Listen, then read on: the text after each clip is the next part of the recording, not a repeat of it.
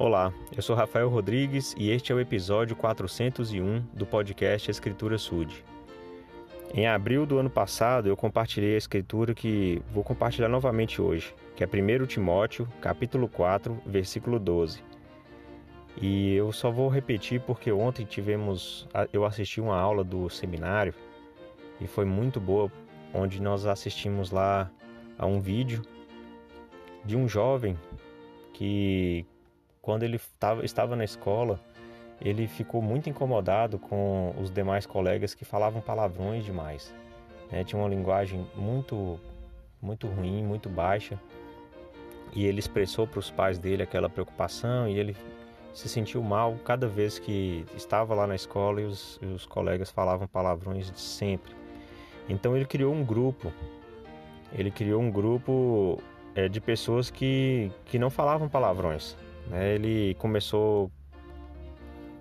Pensou que ia começar sozinho o grupo, e de repente começou a ter mais gente, mais gente, e de repente aquele grupo começou a ter centenas de pessoas, e depois isso foi se espalhando pelo país, e o grupo passou a ter milhares de pessoas, somente porque queriam permanecer com uma linguagem limpa e pura. E aquele jovem ele começou a ser exemplo para muitas outras pessoas mais velhas também que falaram: Nossa, eu sempre falei palavrões e você me motivou a parar de falar essas coisas. Então foi realmente um exemplo muito, muito bonito e é por isso que eu vou ler 1 Timóteo capítulo 4, versículo 12. Na carta de Paulo, né, a Timóteo, é claro, ele fala o seguinte: Ninguém despreze a tua mocidade, mas sê o exemplo dos fiéis, na palavra, no trato, na caridade, no espírito, na fé, na pureza.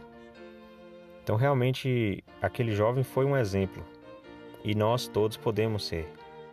Ao ter uma linguagem adequada, ter uma linguagem educada, né, a não ser grosseiro, a não falar palavras baixo calão, palavras chulas, nós podemos ser diferentes, podemos fazer nossa luz brilhar mais, porque as pessoas vão ver diferença vão perceber que nunca falamos palavrão, que nunca proferimos xingamentos, não tomamos o nome do Senhor em vão, é, não ofendemos ninguém por nossas, por nossas conversas, pelo que falamos.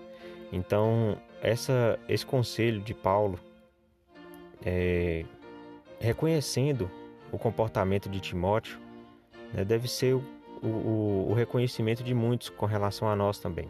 Nós precisamos ser mais e mais. O presidente Thomas S. Monson, ele falou uma vez numa conferência que o comportamento né, das pessoas atualmente, é, entre aqueles que são os seguidores de Cristo e os que são do mundo, são um abismo cada vez maior.